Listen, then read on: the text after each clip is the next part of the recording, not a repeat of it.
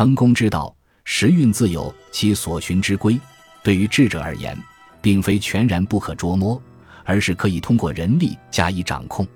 有些人满足于讨好的站在命运之神的门前等其赐福，另一些人却不然，他们继续前行，因为有节操和勇气作为助力，能够理智的毅然与之接近并博取欢心。不过说的哲学味一点，那就是品格加用心是不二的利器，因为成功与失败只不过是操作得体与不得体的差别罢了。